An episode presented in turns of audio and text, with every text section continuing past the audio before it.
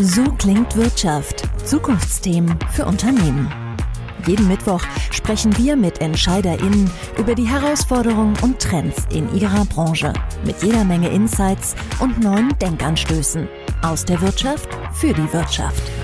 Sam Altman, der Chef von OpenAI, dem Unternehmen hinter ChatGPT, twitterte im Dezember letzten Jahres, die Kosten für die Rechenleistung seien eye-watering, also schlicht zum Heulen. Recht hat er. Schätzungen gehen davon aus, dass der Betrieb der generativen KI ChatGPT täglich mindestens 700.000 Dollar kostet. Die Bezahlversion soll diese Kosten ausgleichen. Die wohl bekannteste KI-Anwendung der Welt steht damit stellvertretend für eine Frage, die mitten im Hype erstaunlich selten gestellt wird. Lässt sich mit KI-Anwendungen wirklich Geld verdienen? Warum ist das wichtig? Die Entwicklung und das Training einer KI kann dauern und hunderte Millionen kosten. Im Vergleich zu klassischer Software sind auch die laufenden Kosten sehr hoch, denn die Rechenzentren sind teuer und verbrauchen viel Strom. Noch sind Investoren weltweit bereit, große Summen zu investieren, in der Hoffnung auf den großen Durchbruch und hohe Marktanteile. Auch in Europa. Deutschlands führendes KI-Startup Aleph Alpha verkündete im November den Einstieg von Bosch, der Schwarzgruppe und SAP. Mit 500 Millionen Dollar schlossen sie die zweitgrößte Finanzierungsrunde im Bereich KI ab, die es in Europa je gab. Trotzdem fragen wir heute, ist der Hype gerechtfertigt? Wo steht Deutschland? Wo spart KI bereits wirklich Kosten? Und wo hält sie nicht, was sie verspricht? Nachgehakt. Und darüber spreche ich mit meinem heutigen Gast. Ich freue mich sehr, dass es geklappt hat, Jens Rasloff. Er kümmert sich um das Thema Innovation, AI, Cloud und Data Integrations beim Venture Capital Fonds Coparion für junge deutsche Technologieunternehmen. Herzlich willkommen. Hallo Jessica. Ja, alle sprechen eigentlich nur über Microsoft und ChatGPT, also sehr klassische Office-Anwendungen, wenn es um diesen ganzen Bereich KI geht. Aber was sind weitere ähm, Anwendungsfälle? Du siehst ja jeden Tag einiges. Was könnte man sich noch anschauen? Ja, du sprachst gerade in der Einladung von, von 600.000 Dollar pro Tag. Ich glaube, mittlerweile ist die offizielle Zahl bei, bei über einer Million. Und wenn man mal so die die Kosten drumherum rechnet, die äh, Microsoft dort investiert, dann ist es wahrscheinlich viel, viel, viel mehr. Deswegen sprechen, glaube ich, auch alle davon, weil es, glaube ich, einer der, der größten und besten Marketing-Gigs in der IT-Industrie war. Aber es gibt in der Tat viel, viel mehr. Ähm, ich glaube, man kann es in, in drei Ebenen clustern. Das, das eine ist sicherlich äh, die, die Basistechnologien, wenn man sich anschaut, was eine Google tut, äh, was eine AWS tut, die, die viel stiller sind, wo aber auch eine Menge passiert. Was aber jetzt auch ähm, Elon Musk ja angekündigt hat mit AIX oder XAI. Da gibt es schon einige mehr, aber äh, Microsoft, muss man fairerweise sagen, mit OpenAI hat es perfekt positioniert. Ich glaube, speziell hier in Deutschland werden wir jetzt eine riesige Digitalisierungswelle äh, in der Industrie sehen, weil wenn Industrieunternehmen in Deutschland wirklich noch, noch nachhaltig und äh, gewinnbringend produzieren wollen, dann geht es nur über eine höhere Automatisierung und das ganze Thema äh, Factory Floor oder Shopfloor Automation ist, glaube ich, ein Riesenthema. Da gibt es tolle AI-Anwendungen.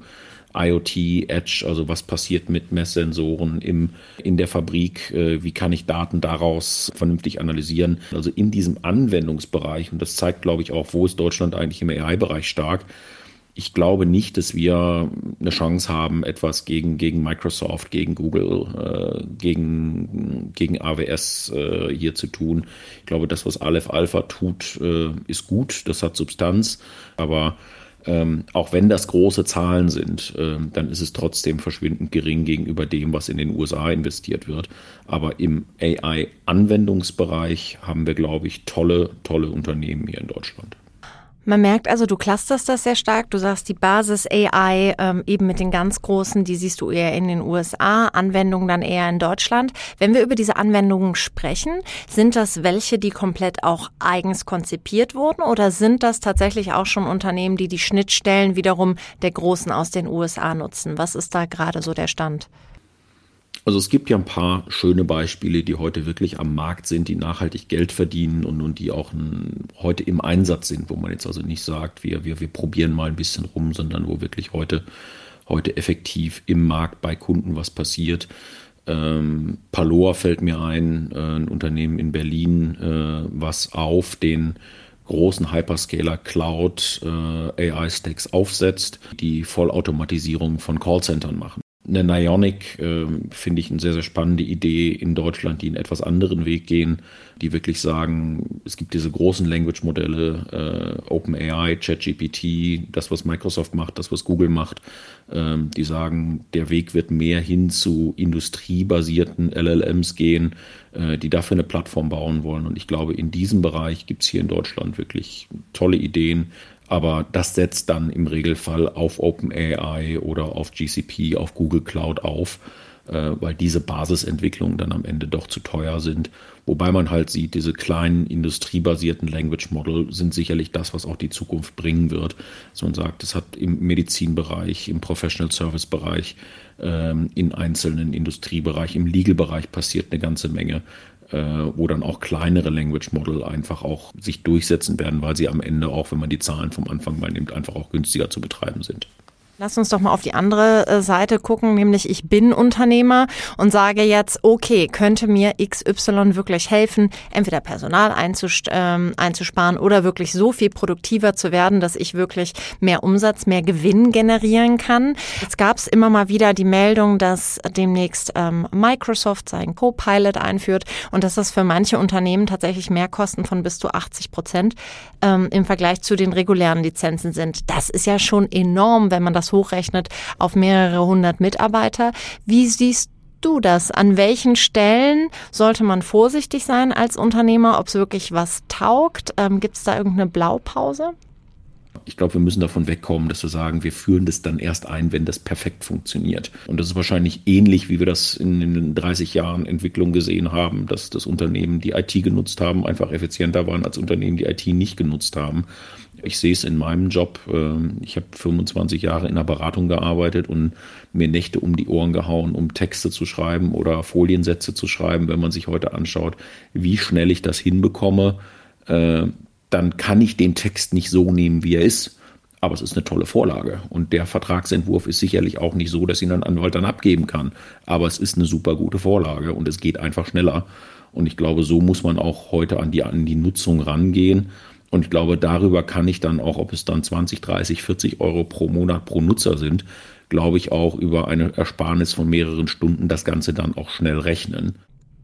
Du sagst gerade selber, bei Microsoft ist es ja in dem Sinne, trotz allem, da geht es ein bisschen über die Masse, dass es teuer wird, aber erstmal 20, 30 Euro im Monat ist erschwinglich.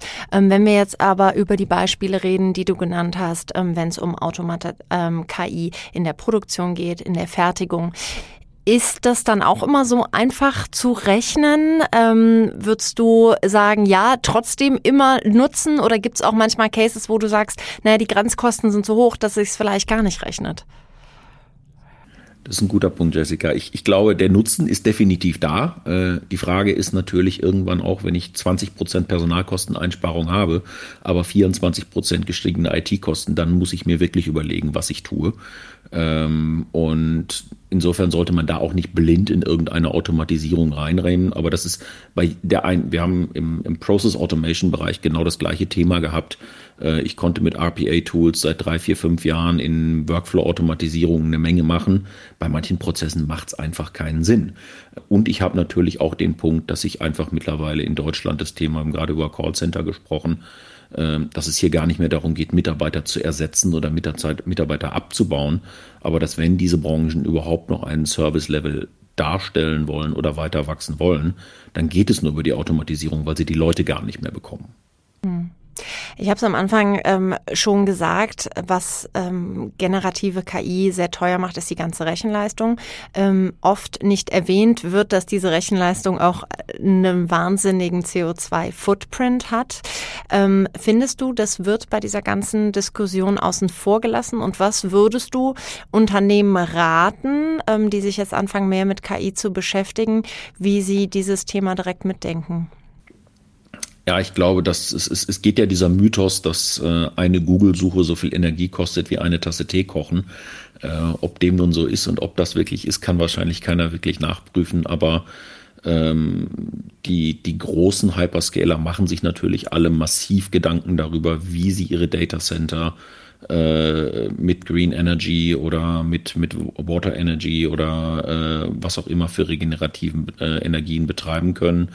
Äh, die Chiphersteller versuchen an der Stelle immer effizienter zu werden. Auf der anderen Seite haben wir bei vielen Unternehmen, und das sind sicherlich die größten Energieverbrenner in Anführungsstrichen an der Stelle, äh, natürlich gesehen, dass äh, viele alte Strukturen, On-Prem Data Center Architekturen einfach eins zu eins in die Cloud gekippt wurden und ich dann irgendwelche Systeme haben, die eigentlich die Effizienz, die Elastizität einer Cloud gar nicht nutzen, die einfach 24 mal 7 laufen. Und ich glaube, da muss man dann wirklich über Architekturen nachdenken, die, die Cloud Native sind und da das Thema AI dann auch entsprechend mit konzipieren und nicht einfach so konzipieren, wie ich das vor, vor zehn Jahren mit meinen eigenen Servern im eigenen Keller gemacht habe. Jetzt hast du schon relativ viele ähm, Unternehmen erwähnt, die du gut kennst, wahrscheinlich weil ihr investiert seid. Ähm, die waren ähm, nicht nur. Nicht nur, okay. Die waren, ähm, viele davon waren im, äh, in Deutschland. Ähm, ist die deutsche KI-Gründerszene also gar nicht so schlecht, wie man denkt? Und wenn ja, wo sammelt sie sich denn? Ich würde nicht sagen, wo sammelt sie sich, sondern wo geht sie hin? Äh, wir haben ganz, ganz viele Unternehmen, die hier tolle Ideen haben. Es gibt eine super gute Grundlagenforschung äh, mit dem DFKI in Karlsruhe. Äh, wir haben verschiedenste Unis mit verschiedensten Schwerpunkten, die wirklich gut unterwegs sind. Ähm, wir haben dann aber, glaube ich, das Problem, dass, dass viele Gründer einfach es gar nicht bis in die Gründung schaffen, sondern dass die, die akademische Idee dann einfach auch akademisch bleibt, weil die Unis teilweise auch nicht wirklich äh, pro, pro Gründung oder pro Kommerzialisierung denken, sondern sehr akademisch bleiben. Und es gibt da sicherlich ein paar ganz gute Beispiele, aber wenn ich mir jetzt größere Unternehmen angucke, wie, wie Celonis ist ein gutes Beispiel, ähm, die ja auch eigentlich eine, aus einer Uni-Gründung heraus entstanden sind, ähm, dann bin ich bei diesen Unternehmen natürlich auch sehr schnell bei größeren Unternehmen dabei, die dann in Finanzierungsrunde zwei oder drei einen amerikanischen oder einen englischen Investor da drin haben und viele davon wandern dann auch irgendwann in Richtung USA ab. Im internationalen Vergleich fehlt uns sicherlich nicht das Talent, ähm, aber es fehlt uns sicherlich an Fahrstellen, sicherlich der industrialisierte Ansatz der Ausgründung aus den Universitäten äh, und sicherlich an ein paar Stellen einfach auch das Investment, wobei, wie gesagt, wir, wir sehen es gerade selber, ähm, das Interesse in Deutschland zu investieren, auch aus dem Ausland heraus, ist riesig groß. Äh, weil auf der anderen Seite die Valuations hier in Deutschland natürlich auch günstiger sind, als wenn ich irgendwo nach Palo Alto oder nach London gehe. Hm. Ein Standort, den du auch schon ähm, erwähnt hast und der die letzten Jahre eigentlich vieles richtig gemacht hat, jetzt aber in einer schwierigen Situation steckt, ist Israel. Wie siehst du da ähm, die Gründerszene dieser Tage? Israel war unglaublich weit vorne. Ähm, und wenn man sich Dinge wie AI21 Labs oder äh, Machine and Deep Learning Israel anguckt, dann, dann ist das absolute Weltklasse, was die Unternehmen dort gemacht haben. Die haben auch eine sehr starke Verbindung in die USA. Äh, also es gibt, wenn man sich zum Beispiel Unternehmen wie Monday anguckt, äh, da meint jeder, das ist ein US-amerikanisches Unternehmen, die kommen aber aus Tel Aviv. Im Moment ist es so, dass halt, ich habe äh, mit einem meiner Ex-Kollegen von der, von der KPMG gesprochen, dass viele Unternehmen halt einfach im Moment versuchen, die Produktion aufrechtzuerhalten. Das ist aber einfach auch so, dass teilweise Mitarbeiter, 20, 30, 40 Prozent der Mitarbeiter einfach schlichtweg nicht mehr da sind, weil sie halt im Moment irgendwo dort verstrickt sind. Aber neben Silicon Valley äh, und neben Berlin muss ich natürlich immer sagen, ähm, ist sicherlich Tel Aviv, äh, was AI angeht, äh, eins der Zentren weltweit, wo man, wo man hinschauen muss, wenn ich jetzt mal den ganzen chinesischen Markt außen vor lasse. Jens, vielen, vielen lieben Dank für deine Einschätzung. Da wird in den nächsten Monaten und Jahren noch sehr viel äh, passieren. Wir sind gespannt. Danke für deine Zeit und Ihnen, liebe Zuhörer, danke fürs Einschalten. So klingt Wirtschaft Deep Dive. Der Themenpodcast der Solutions bei Handelsblatt Media Group. Abonnieren Sie.